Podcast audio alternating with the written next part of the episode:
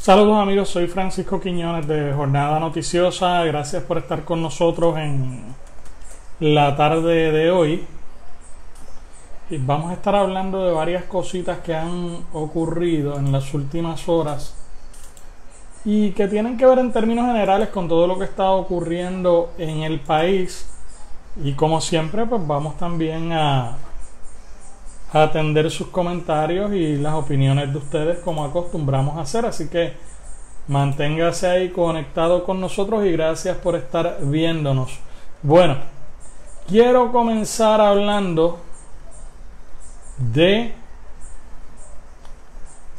Héctor M. Vega Sayas. ¿Quién es Héctor M. Vega Sayas? Bueno, don Héctor es un vecino de Manatí de 53 años que alegadamente ayer eh, fue a Walmart de Atillo, llenó un carrito de compras, eh, le metió ahí enseres eléctricos, cosas de cumpleaños, alguno que otro combustible eh, comestible, bueno, le metió alegadamente 1.196 dólares en mercancía al carrito.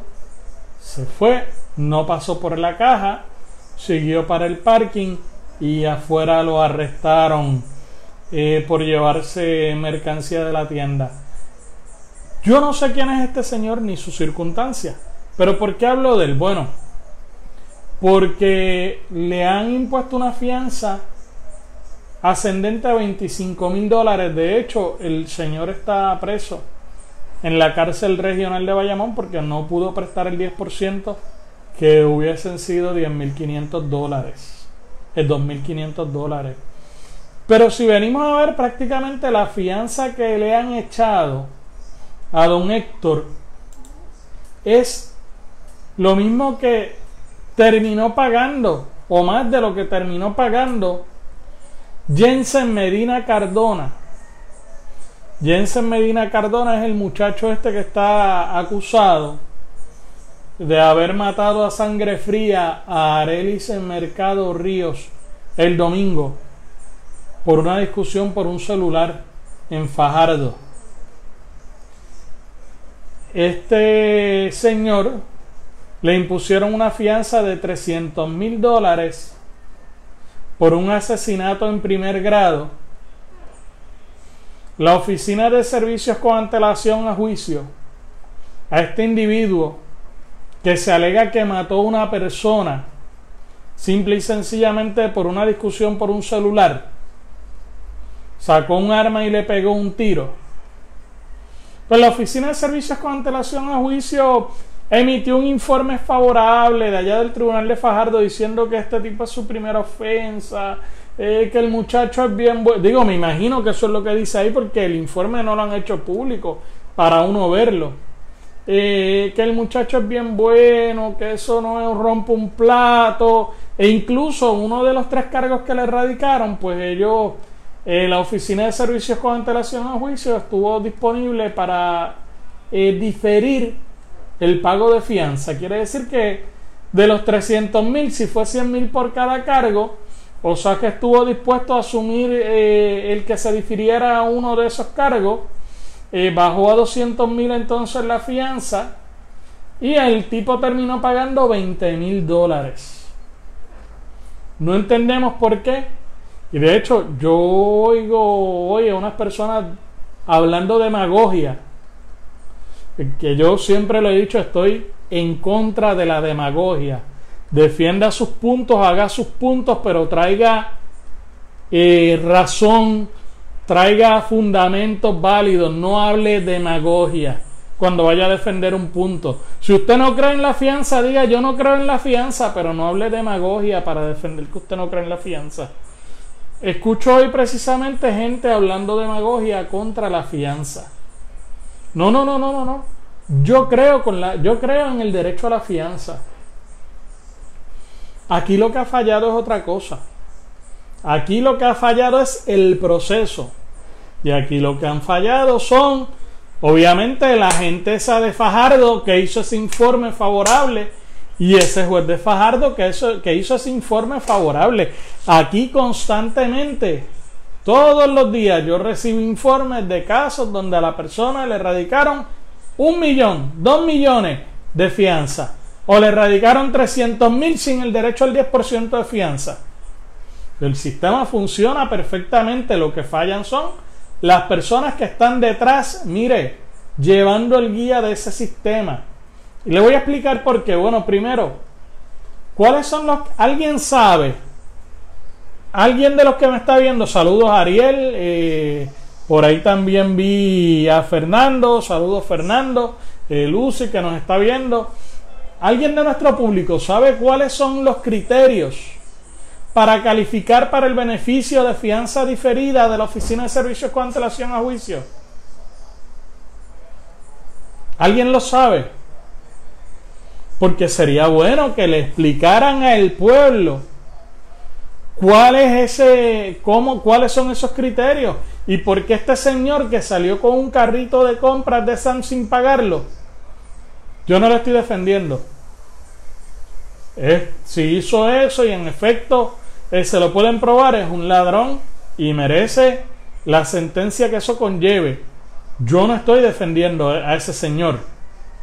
Pero alguien sabe por qué a ese señor no le pueden diferir la fianza y esta persona que asesinó a una fémina desarmada, sí. A este señor que cometió un asesinato y que estaba portando un arma para la que no tenía licencia de portación, o sea, él sacó una licencia de posesión, de tener un arma, de que podía tener un arma en su casa. Y agarró esa arma que únicamente la podía sacar de su casa para ir a un campo de tiro. Y bajo las condiciones que establece eso, que es que él tiene que sacar el arma en una caja descargada, cerrada la caja. Y por ahí yo entiendo que hay personas que me están viendo que tienen licencia de armas y que bregan con armas. Que tiene que sacar esa arma en una caja para ir con las municiones aparte, descargadas, para ir a un campo de tiro. Y en ese campo de tiro utiliza el arma y luego la tiene que volver a guardar. Y tiene que regresar directo a su casa y poner el arma donde la tenía. Esas son las condiciones bajo las que ese individuo podía sacar esa arma de su casa. Pues no, él andaba con el arma encima y la usó sin ninguna misericordia. ¿Por qué a ese señor sí le pueden aplicar los beneficios de la Oficina de Servicios con antelación a juicio y a este otro no. ¿Por qué a este señor hubo que esperar tres días a que él se entregara y este otro no? O usted y yo no. Eso no ocurre así. ¿O es que lo que pasó con ese individuo es lo que se supone que ocurre en todos los casos? Sería bueno que alguien como quizás, deja ver quién se me ocurre, Wanda Vázquez, la gobernadora que fue secretaria de justicia, nos explique. Porque cuando el pueblo ve este tipo de cosas en otros países, ven que ocurren este tipo de cosas y hay linchamientos políticos, de linchamientos públicos, porque la gente deja de creer en sus instituciones. ¿Eh? ¿Por qué no hemos escuchado a ningún político hablando de este caso? Lamentando cómo se asesinó a una persona inocente, o hablar sobre la ley de armas, sobre el uso que se le dio a esta arma de fuego, o criticando la manera en que procedieron las autoridades en este caso, que le dieron todo el break del mundo a ese muchacho. ¿Por qué? ¿O es que este tipo ha llegado a político y por eso se están haciendo de la vista larga la gente que tanta basura hablan de que nos representan. Mire qué tronco de representación nos dan. Usted y yo estamos fastidiados y, este, y esta persona que a todas luces es un asesino está suelto por ahí. Pagó una minucia y ya está suelto por ahí. Y volvemos, no me diga que es que hay que cambiar el derecho a la fianza. No, no, no, no, no, no, no, no. Los jueces tienen discreción. Ese juez le pudo imponer la fianza de 300 mil dólares sin derecho al 10%.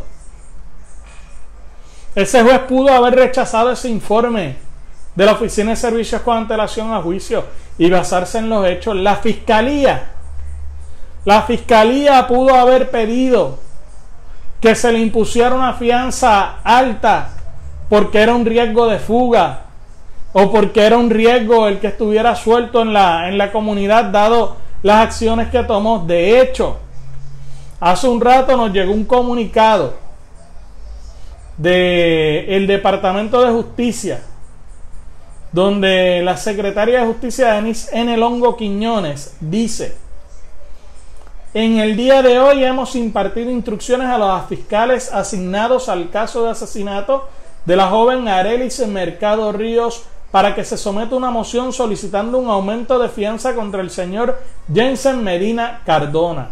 Entendemos que la decisión del honorable Irmari Colón Mazó de fijar una fianza de 300 mil no aquilata adecuadamente la seriedad del crimen, la conducta evasiva y destemplada del imputado y el riesgo a la comunidad que éste representa.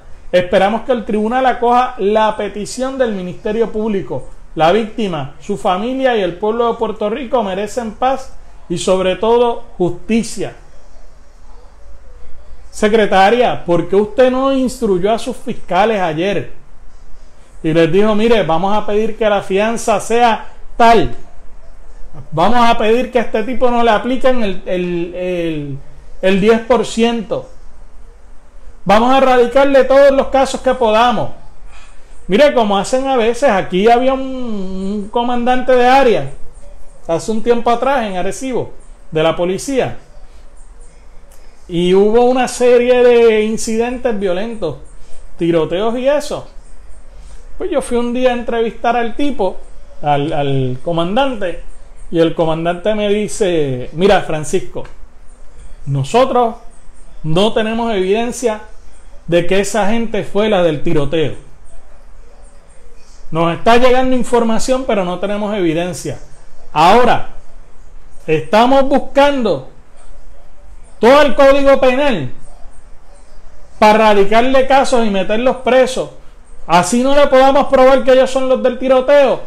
Si es hasta por feo los vamos a acusar. ¿Por qué no hicieron eso en este caso? ¿Qué es lo que está pasando en este caso? ¿O es que lo que pasó aquí es en la media que se supone que pase con cada ciudadano y cuando es una persona como usted, como yo, se lo pasan por donde no, les da el sol? O ¿dónde está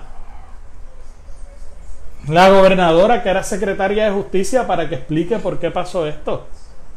¿Dónde está la secretaria de justicia para que explique? y diga cuál es la vara. Mira, que yo hablaba el lunes de que en Quebradillas detuvieron un muchacho de 17 años, lo detienen en una intervención de tránsito, iba guiando un Mercedes-Benz y cuando de alguna manera que no sabemos, la policía encuentra un arma en el carro del muchacho, lo arrestan, lo llevan al cuartel le radican cargo, encuentran causa en su contra por violación a la ley de armas. Entonces al muchacho que andaba en un Mercedes, lo dejan libre bajo la custodia de su mamá. Y pregunto yo, un padre que su hijo anda con un arma de fuego en el carro, ¿puede hacerse responsable de los actos de sus hijos, de su hijo? puede tener control sobre lo que hace su hijo? ¿O es que estamos volviendo atrás a los tiempos de la primera administración de, de Pedro Rosselló, de la administración de Pedro Rosselló padre? Yo no sé si, si Ramón, eh, Ariel, eh, Junior, que deben haber sido más o menos chamacos para esa época. Yo estaba en escuela superior, así es que ellos deben haber sido chamacos para esa época del primer cuatrienio de, de Pedro Rosselló, pero deben recordar que hubo un escándalo porque la policía se paraba a hacer vigilancia y cuando veían en el punto de droga que estaba el hijo de un político, saludos Ramón, gracias por estar con nosotros, eh, saludos Junior, o veían que estaba el hijo de un comerciante en el punto de droga, en vez de proceder y arrestarlo, cogían y le mandaban una cartita al papá.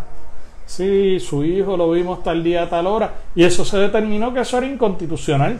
Pero parece que estamos volviendo a esos tiempos donde si usted es parte de la élite, pues con usted vamos a tener todas las consideraciones del mundo. Y si usted no es parte de la élite, que se lo lleve el diablo. Como está pasando con este señor que vuelvo y digo, si se metió a Walmart y robó, o se metió donde fuera y robó, y cárcel es lo que hay, muy bien, fantástico. ¿Por qué no sucede igual en todos los casos? Siempre me acuerdo el sábado o domingo que asesinaron a, a Carmen Paredes yo estaba trabajando esa noche en la redacción del vocero. Estaba a cargo precisamente de cerrar la edición, de montar la página. Y estaba esperando que el reportero que teníamos en la calle escribiendo terminara su artículo. Y me acuerdo que esa misma noche bajó un caso de Mayagüez de una señora que se quemó en su cuarto y bueno, pues hay una pareja. Saludos Silvia, gracias por estar con nosotros. Eh, también Rubén Sánchez Jr., saludos, gracias por estar con nosotros. Pues siempre recuerdo ese caso de esta señora en un residencial de Mayagüez que se quema en el. muere quemada en su cama la misma noche que mataron a Carmen Paredes en esa casa solamente estaban la pareja de la señora y la señora. Y la pareja de la señora alega, el esposo, que ella estaba deprimida y que él de momento sintió el revolú y la peste y cuando fue, ella estaba prendida en fuego.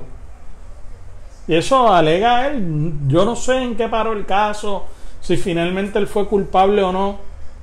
Pero esa misma noche, en Guainabo, mataron a Carmen Paredes, ese mismo día.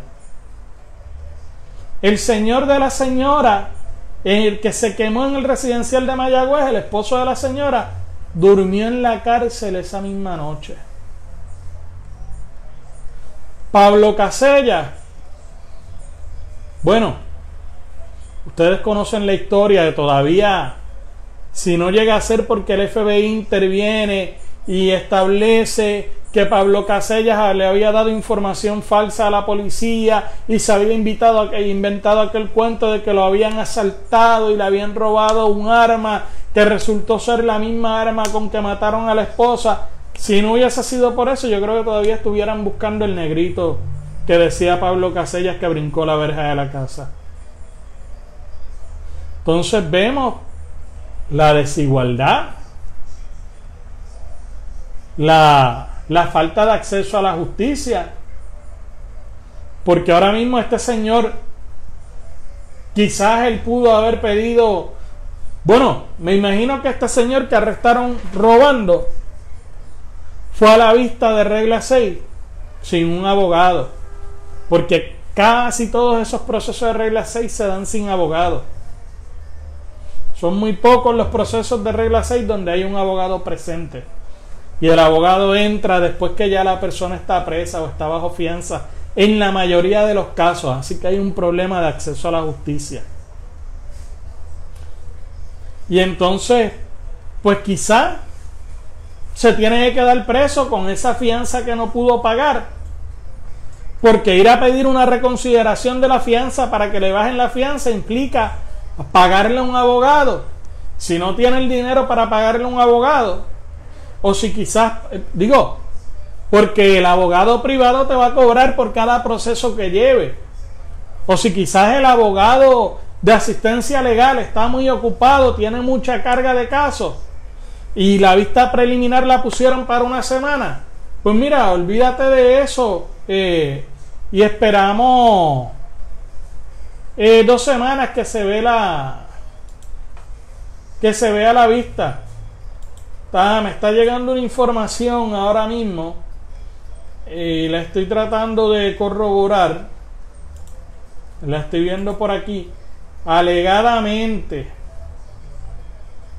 que allanaron hoy la residencia de Jensen y ocuparon dos armas de fuego.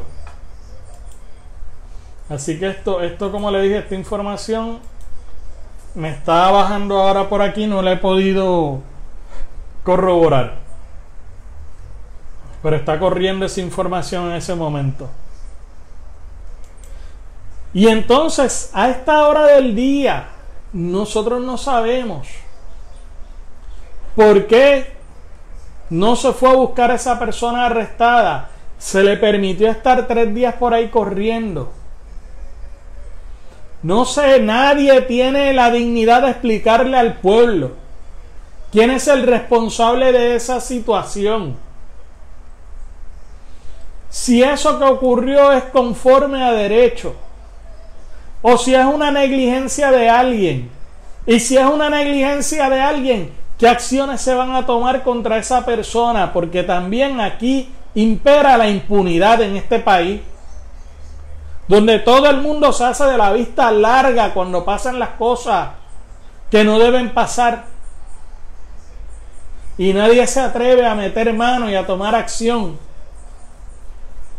Por eso es que teníamos hace un mes atrás el pueblo en las calles por la impunidad, por el atropello contra el pueblo, por la inacción. ¿Cuándo le van a decir a la gente, van, le van a poner una cámara al frente a la persona y van a decir, mira, este irresponsable que está aquí, este es el irresponsable de que este tipo haya estado tres días suelto, de que no lo hayan ido a buscar y arrestarlo, y en este momento lo estamos destituyendo de su cargo y le vamos a radicar cargos administrativos y criminales. Ah, es que este tipo es pana del papá de, fulano. O es, y él lo estaba protegiendo. Y vamos a hacer esto, esto, esto y esto. ¿O es que quieren tener al pueblo de nuevo en las calles reclamando? Me pregunto. Me pregunto. y como dije, Héctor Vega Sayas durmió ayer en la cárcel por robarse 1.196 dólares en mercancía de Walmart. Yo no estoy defendiendo a ese señor. Pero ese señor salió de Walmart para, su para la cárcel ayer. ¿Qué pasó con Jensen? ¿Quién nos explica qué pasó con Jensen? Bueno, hablando de gente que han sido acusadas. Hay un grafitero de Manatí contra el que se han radicado cargos por destrucción de evidencia luego que amenazara al alcalde José Sánchez o que profiriera una alegada amenaza de muerte contra el alcalde José Sánchez. Este señor se llama Antonio Pérez Ramos y lo conocen en el ambiente del arte urbano como Prisco.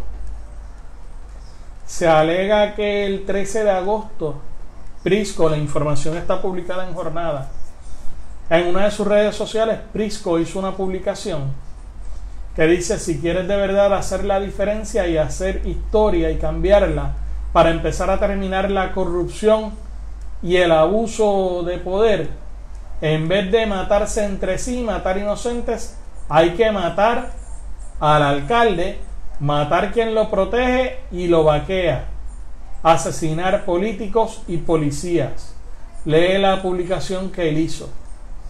Dice muerte al corrupto José Sánchez o muerte al ladrón José Sánchez, muerte a José Sánchez. José Sánchez es el alcalde de Manatí. Eh, en aquel momento la información que nos dan es que el alcalde de Manatí no tuvo interés en someter los casos, en acusarlo. Posterior a esto, pues eh, Prisco borra la publicación de sus redes y entonces ahí es que le radican cargos por destrucción de evidencia. por él haber borrado la publicación de sus redes y le impusieron una fianza de 10 mil dólares, la que pagó. Y yo imagino que ya en este caso estarán preparando un alegato de, de primera enmienda de libertad de expresión. Como pasó en el caso de Eva Yala y ha pasado en otros casos. Donde pues gente hace esto y después reclama que los amparan la libertad de expresión. Me dicen que hay un alegato que se va a levantar, que es que él está incitando a que otras personas tomen acciones Veremos a ver entonces qué ocurre con eso. Estoy monitoreando aquí a ver si me llega información de ese allanamiento que se realizó, si es correcto, y si me llega alguna información sobre, sobre ese asunto. Además de esto, eh, están sin agua Arecibo, o sea, sectores de Arecibo, Atillo, Camuy, Quebradillas, Corozal y Vega Alta. En Arecibo, el, río, el barrio Río Arriba, Caniaco, Calichosa, La Pica, Cantagallo, Viejo y Jobos Limón están sin agua. Esto por una reparación de unas tuberías en la 626 y la 123. También en Camuy está sin agua quebrada, Cibao, Abrahonda, Piedra Gorda, Ciénaga, Puertos, Los Méndez, eh, El Green en Arecibo, Vallaney, Bonito, Berrocal, Campo Alegre, Cuchi 1 y 2, Margarita y Oaxaca y Central Sawyer de Quebradillas. Esto porque hay unas averías en las plantas de filtro de Camuy y también en una planta de filtros de quebradillas. Y en Morovis la mitad del municipio siempre está sin agua. Eso es cierto, Omar. Por ahí está también Silvia Riquelme que nos dice exacto. Y Nancy Rivera, de acuerdo al 100%. Saludos, gracias por estar con nosotros. Eh, además de esos sectores, también nos dicen que la planta de filtros Corozal Urbano está fuera de operaciones y por lo tanto están sin agua allá. Cibuco, el casco urbano, el desvío, Padilla, la urbanización Silvia, la urbanización Sobrino y los próceres.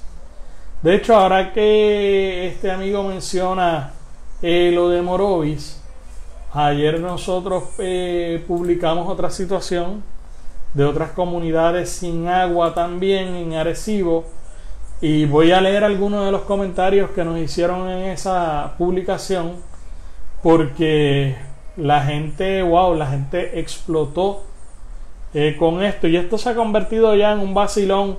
Eh, yo digo que estamos como en los tiempos de Agua para el Campo. Agua para el Campo fue un movimiento que existió en los noventa y pico, por ahí, y pues porque precisamente sectores del campo, tanto en el área de San Juan como acá en la, en la zona, en la ruralía, en la isla, estaban sin agua y esta gente reclamaba mejores servicios de agua.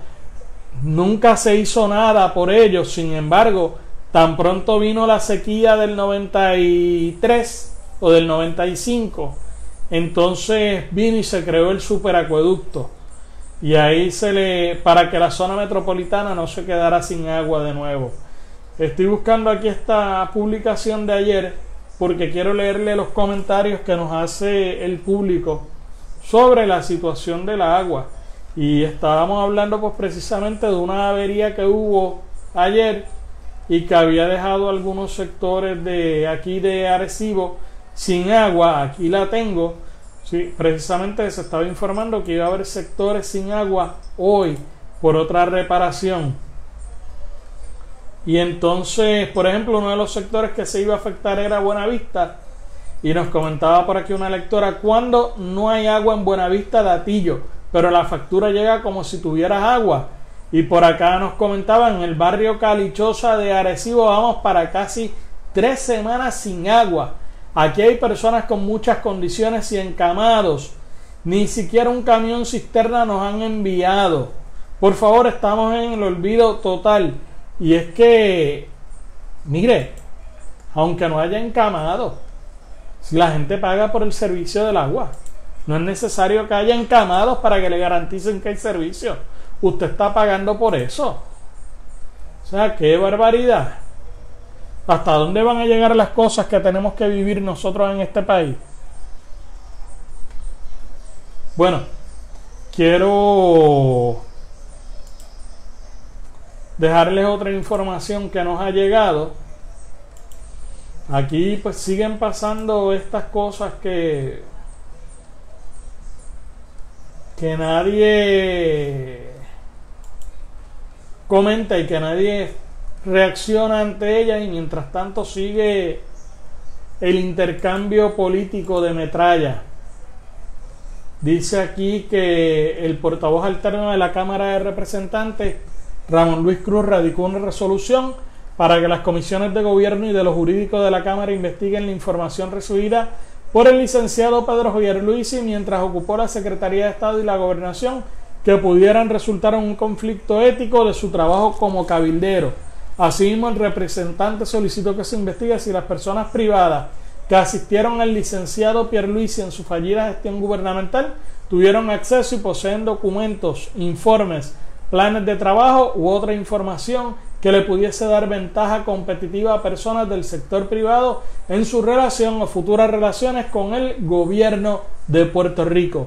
En la resolución 1514 se pide a las comisiones legislativas ocultar sobre las determinaciones tomadas, instrucciones dadas durante dicho periodo de tiempo, así como la forma en que el licenciado Pierluisi utilizó la información recibida para beneficio personal o de terceros. Esto está ocurriendo en la Cámara de Representantes. Y ustedes recordarán, por otro lado, que el director del FBI, Douglas Leff, hizo unos comentarios de que vienen unos arrestos próximamente que van a dejar con la boca abierta a todo el mundo. Lo dijo ayer nuevamente. Bueno, aparentemente en ese operativo que se espera que ocurra no más tardar de la semana que viene, según compañeros de los medios que tienen acceso a estas fuentes, podrían estar arrestando varias figuras de medios de comunicación. De hecho, me lo acaba de... Yo hablando de este tema con ustedes y alguien me acaba de pasar un mensaje diciéndome que sí que es cierto. Eh, una, una persona que tiene acceso a esta fuente. De que en esos arrestos que el director del FBI dice que se van a quedar con la boca abierta, se van a estar arrestando personalidades vinculadas a los medios de comunicación, a programas de radio, programas de televisión, programas de entrevista, gente que se vende como periodistas, que de alguna manera estaban recibiendo dinero o estaban siendo parte de unos esquemas para controlar los medios. Dinero que todavía se desconoce la procedencia. Si era dinero que venía del gobierno o si era dinero que se pagaba a través de empresas que estaban contratadas por el gobierno y que le pagaban a terceros. Que estos arrestos de estas personas vinculadas a esos medios, que van a pasar vergüenza a los directivos de los medios porque han tenido tiempo de atender la situación y separar a esas personas de su empleo en lo que todo esto transcurre y no lo han hecho. Que esos arrestos se van a realizar la semana que viene, en cualquier momento ya, incluso ya. Yo no me parece en el tiempo que llevo noticias haber visto muchos operativos federales los viernes se han dado. Incluso hubo un operativo que fue, si no me equivoco, de arresto jueves o viernes santo, eh, cuando se arrestó a Marcos Morel y a Enrique Vázquez Botet. Pero no es muy común, así que ya yo dudo que esta semana ocurra. Pero posiblemente la semana que viene se va a estar dando esa situación. Así que hay que estar bien pendiente. Y mire, los nombres que se mencionan, que están vinculados a ese esquema.